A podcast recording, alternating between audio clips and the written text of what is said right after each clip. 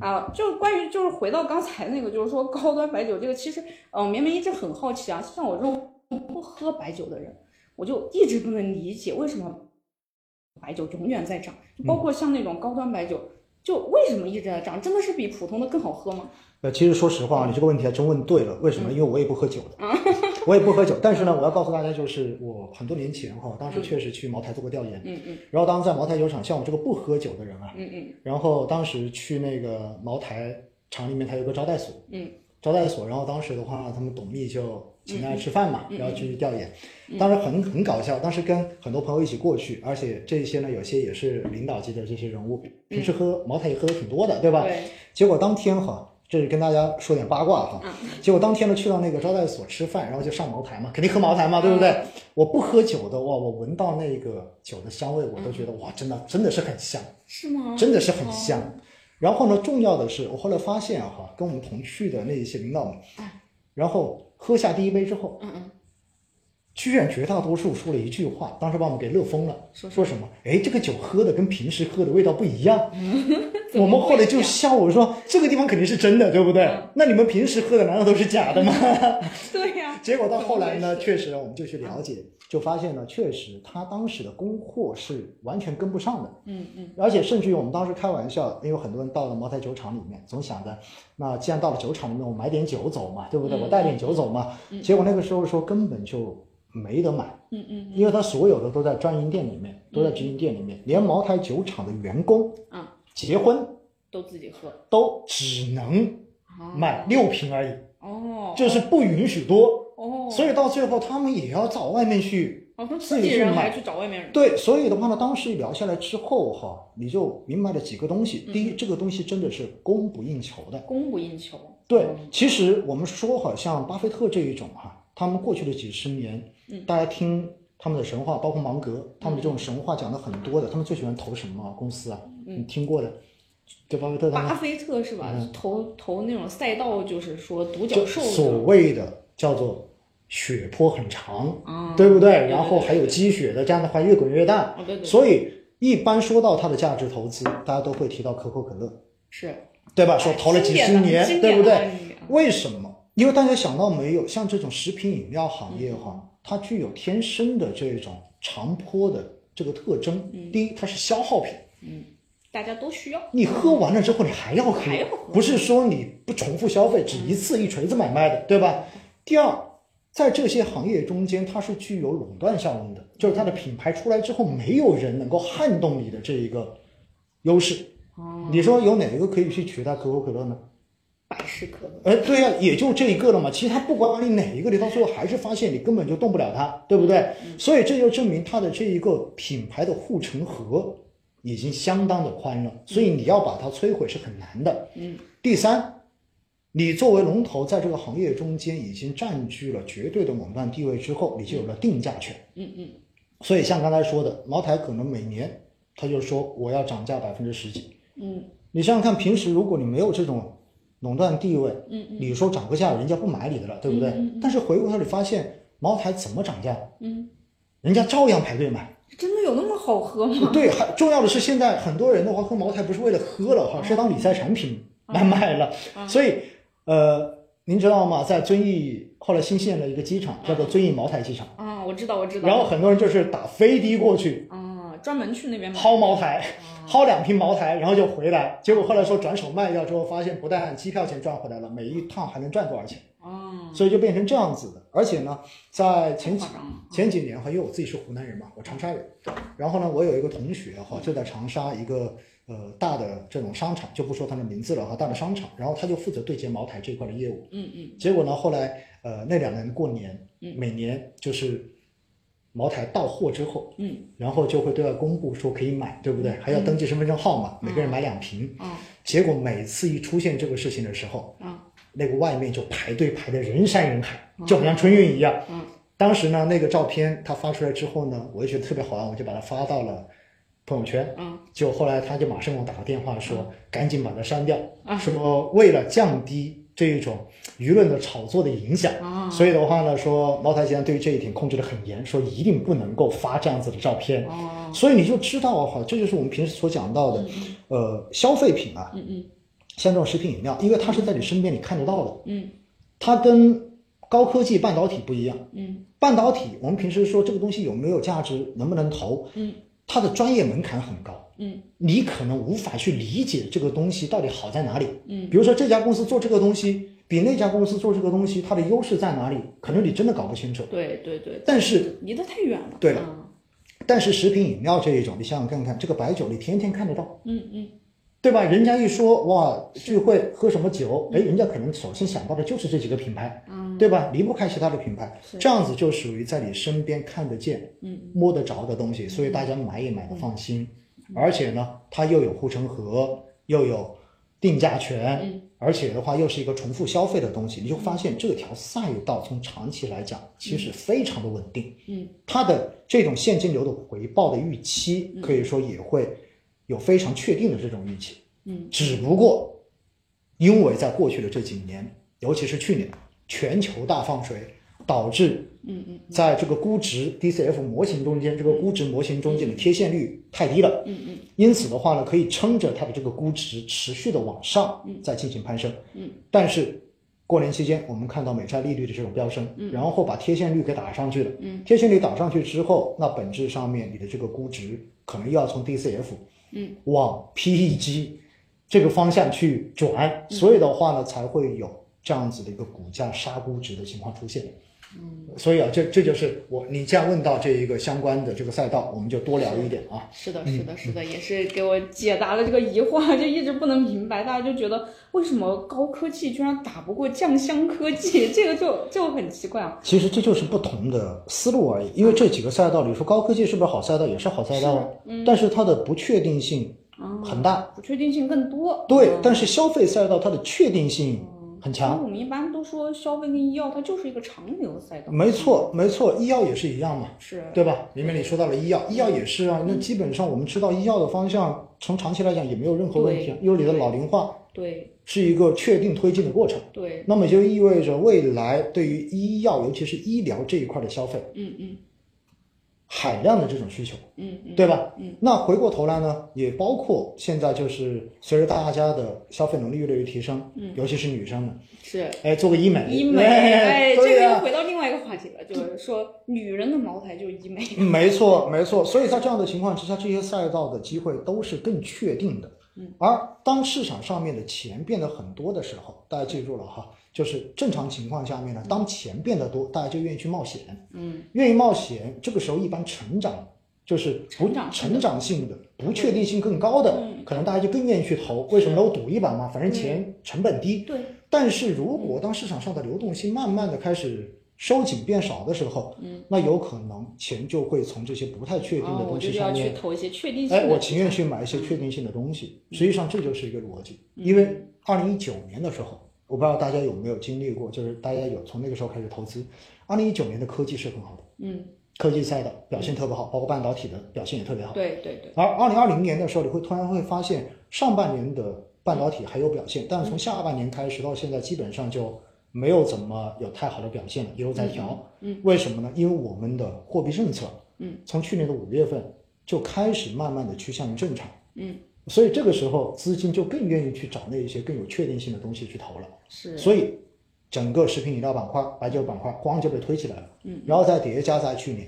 因为疫情的原因，嗯，造成医疗这一块的这个需求也是确定的。有个朋友在问，他说新发基金是呃每天会配售还是最后一天配售啊？新发基金的话是最后一天才配售啊，所以就是说，如果你看好了某一只产品的话呢，你就确定要买的话，你就提前买就可以了，不然的话，可能比卖的比较好的，可能最后一天的话，它可能就会面临一个配售啊。其实基金的这一个呢，跟大家展开讲一下，这是基金基础知识的。对然后我觉得刚好借这个问题跟大家，呃，稍微做一点深入的介绍。嗯。一般呢，这种条款的话，就是叫做末日比例配售条款。对对，所谓的末日就是发售的最后一日，然后采用比例配售嗯。这样一种方式。是。但是呢，我们看到在去年，嗯，因为基金市场特别的火热，嗯，所以有很多基金可能第一天就开始配售，对。那是因为第一天就是最后一天，对，因为它第一天就 卖完了，对嗯，那么在这种情况之下呢，它当天的就会直接开始比例配售。是。实际上很多人就会想，那既然反正不会是第一天就比例配售，只是最后一天，那我缓一缓买也没关系。正常来讲呢是没有问题。但实际上呢，我觉得哈，大家就去考虑一个问题：如果你自己的资金确实，比如说某只基金它发售两周，嗯，你的这个资金可能是买了一个有锁定期的产品，嗯，然后还没有到期，那确实你就等它到期之后你再拿出来就好了，对吧？不损失前面的收益。嗯，但是如果你这个钱本身也没有其他的嗯投资，嗯嗯你就放在活期，那我告诉你了，你就不如先去认购这个新基金。对，为什么呢？因为这里就有一个很重要的新基金，当你把这个钱认购进去之后，它是有利息的，是，而且这一个哈比活期利息要高，嗯，因为正常它是一个同业的，就是同业的一个利息，所以正常来讲的话呢，应该是在百分之一点多。那么这一个的话呢，根据呃每个托管行的不同，可能稍微有点不同，嗯。大概率的话是在百分之一点三到一点六这样一个水平的浮动。嗯那大家看到这个收益率，其实比你放活期的收益就要高太多了，你回去才零点几嘛，对不对？嗯所以呢，如果大家总是觉得哇，我放进去之后，还不如我先赚赚几天利息，然后再那个，实际上我觉得大家不用过于去在乎这个，嗯。而且说到底哈，因为这个是按日计息的，所以回过头来，如果你的资金不是说巨量的话，其实仅仅的这一周左右的时间，实际上真正反映出来的实际收益差别不会有你想象中那么大的。对，嗯，对，所以其实咱们没有必要，就是说好像，嗯、为了一定要压着最后一天嗯一两哎，一定要压着最后一天啊，因为不然的话，有可能就会面临一个比例配售啊。嗯啊，哦，我刚才还有看到有个朋友提问啊，嗯就说说一说军工。因为军工确实也是去年年底到现在为止，就是说，因为也是因为一轮暴涨暴跌，就吸引了很多人的目光。嗯就说那个常勇老师这边的话，对军工就是说，呃，接下来一个表现是大概怎么判断的？说实话，军工也是属于典型的基本面很好的行业。啊，基本面很好，基本面很好，真的是很好。因为在“十四五”规划中间，对于军工是有直接的定义，就是二零三零年，嗯然后要达到哎，对，它它有一个目标，就是要达到基本现代化，嗯这是一个已经写到文件里面的东西。嗯嗯而且大家也看到，军工其实它是有很多这种呃政治性因素去影响的一个板块。嗯，比如说在前一阵大家看到说美国的军舰呢、跑到长江口了，对不对对？然后航母又去了南海啦，等等等等，你会发现其实这一些背后回过头来都会形成什么样子的这种情绪？嗯，其实都是让大家可以有故事可讲。嗯因为实际上呢，军工板块哈，我必须要告诉大家，军工是本身它的特性就是弹性特别好。嗯，所谓的弹性特别好，再翻译一下就是暴涨暴跌，对，对吧？它是真的就是这样子的，它的这种弹性会特别的好。那回过头来呢，在二零一五年那一波军工是走得非常好的，但是之后因为在二零一七八年的时候，整个国家做了军改，那军改的这个过程中间就导致很多的这样的主机厂，那么相关的这些订单可能都会出现一定的这种影响。但是的话呢，呃，“十四五”规划这个推出来之后，基本上整个军改已经完成了。嗯完成之后，大家也看到，嗯像我们国家各各种二零的装备，什么歼二零呐，对不对？然后包括运二零啊，等等等等这些先进的装备，现在都已经批量的开始装备整个部队了。所以实际上就整个军工板块而言，这一些上市公司，嗯，他们的盈利或者说他们手中所握有的这些订单，嗯嗯其实是非常充足的。嗯因此，从这一点来讲，他们的这种收益预期是非常确定的。嗯所以这就是为什么我说军工的基本面其实真的是很好的。嗯，但是很多人就说了，那为什么军工？我们也看了一下嘛，军工从今年以来哈对，为什么跌得最惨，对对对因为，跌了百分之十七点多，算上今天的话，可能百分之十六点多。是那为什么跌得这么惨？那是因为去年它涨得太多了。涨得太多了，要因为去年我们看到南桥，对吧？南桥总管理的这个不是军工，嗯，去年的话是同类的第一名，对对吗？就一年一年翻倍，就是这么一个业绩。是的，所以我们知道，如果一个东西在很短的时间之内出现了非常大的涨幅，那大家想想看看，如果你在很短的时间买一个东西，投资一个东西，立马就赚了很多钱，这个时候你心里面一方面是开心，另外一方面是什么？是老在想我什么时候把它卖掉。嗯那么这个时候只要稍微有点风吹草动，嗯，大家就跑他也要赶紧跑。啊，为什么？因为反正赚了钱嘛，是。获利结出就好了。是。所以短期的这种获利盘嗯，只要当市场出现任何的这种风吹草动的时候，随时都有可能离场。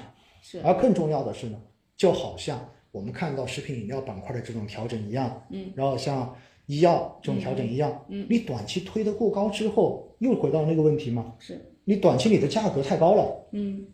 然后横着一比，大家发现，哎，这个行这个市场中间还有很多东西还没怎么涨过，嗯，那是不是大家就更愿意把钱放到那些看上去短期更安全的地方去？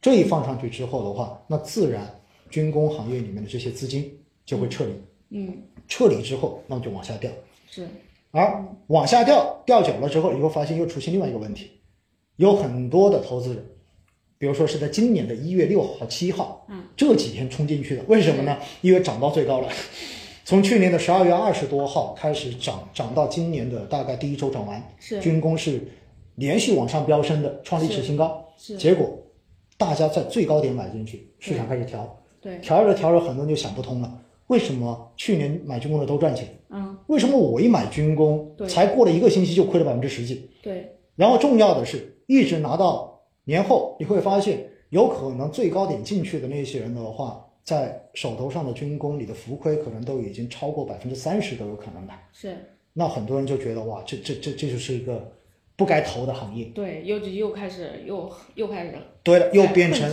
追涨杀跌的这一种心理又出现了，所以要割肉，对吧？啊，不不看它好了，但实际上还是那句话，本身这个行业没有问题的，嗯基本面是好的，嗯但是它的特性就是这样子的暴涨暴跌。资金如果一撤走的时候，它就会跌，再加上情绪的影响，它有可能就会跌得更厉害。嗯但是回过头来，你会发现，当这些季报不断的披露之后，哎，有很多这样子的军工的龙头企业，嗯有可能它的盈利增长，你会发你会发现特别的好，嗯而前期又已经跌的比较多了，因为实际上现在军工整个军工，我看了一下哈，就中信的一级行业中间，从军工来讲，它的估值还是在一个合理区间的，是，四十左右的分位吧。啊，并不对算高，不啊，不高，为什么？你现在看一下食品饮料，我们说白酒吧，食品饮料，你调了这么久了，那还是高过我，告诉你，还是百分之八十多嗯这样一个分位。嗯，但是军工现在已经百分之四十多的分位了，嗯所以回过头来，你觉得它有机会吗？我觉得是有的呀。是，但是回过头来，我们今天在支付宝，我还是要跟大家强调，嗯普通投资者其实去选择行业主题基金投资哈，嗯真的首先问问你自己有没有信仰。哎，你没有相不相信这个？对你没有，信仰，你真的拿不住的。嗯其实包括就是军工也好，包括我刚才看有人在问，包括五 G 也好，嗯其实同样的道理。嗯所以在这样的情况之下，如果大家对于行业你没有足够强的信仰在，是，你没有足够强的定力在，嗯我的建议就是你就不要碰，嗯你就去选宽赛道的基金就好了。对，也就说白了，它可以不仅仅投这个行业，它可以投几个行业，嗯对不对？而且的话，因为行业主题基金就像明明所说的，嗯，它永远都存在着这种风格轮换的效应。对因为资金的话都是一波一波来，然后在什么时候，然后有一个炒作点在，可能资金就全部都进来了。进来之后就水涨船高，把这个估值给推上去，价格给推上去。然后推上去之后呢，往往到后面你会发现很多的散户就开始跟进，对吧？你也发现这个东西有赚钱了。对，结果呢，往往在这种时候，可能主力资金就开始慢慢的撤离，到最后呢，这就形成了，如果大家总在追热点哈，是到时候你就发现你永远都赶不上趟，而且永远就是反复被收割的那一波人，其实这是比较痛苦的事情。对对对，因此呢，像这种行业主题哈，我的建议还是什么呢？如果你真的打算投，就回到那句话，你自己拿不拿得住？嗯你对这个方向是否有信心？嗯，如果你确认你确实拿得住，你有这个信仰在，那我觉得选这种行业主题基金长期去投资是可以考虑。但是呢，像军工这种哈、呃，高弹性的，建议大家可能长期来投的话，用定投的方式，可能相对而言，你的这种心理上受的冲击是会要小很多。对吧？我一定要提醒这一点哈，好不好？其实像包括我自己，我自己的医药主题基都是直接做的定投。啊啊，就是关于定投的那个方法呢，我们上一期的摆渡人说，陈浩老师这边也给大家做了一个非常深入详细的一个讲解，就如果想听的话呢，大家可以往回翻一翻啊。上周二的时候呢，我们这边摆渡人说也讲了那个定投的问题。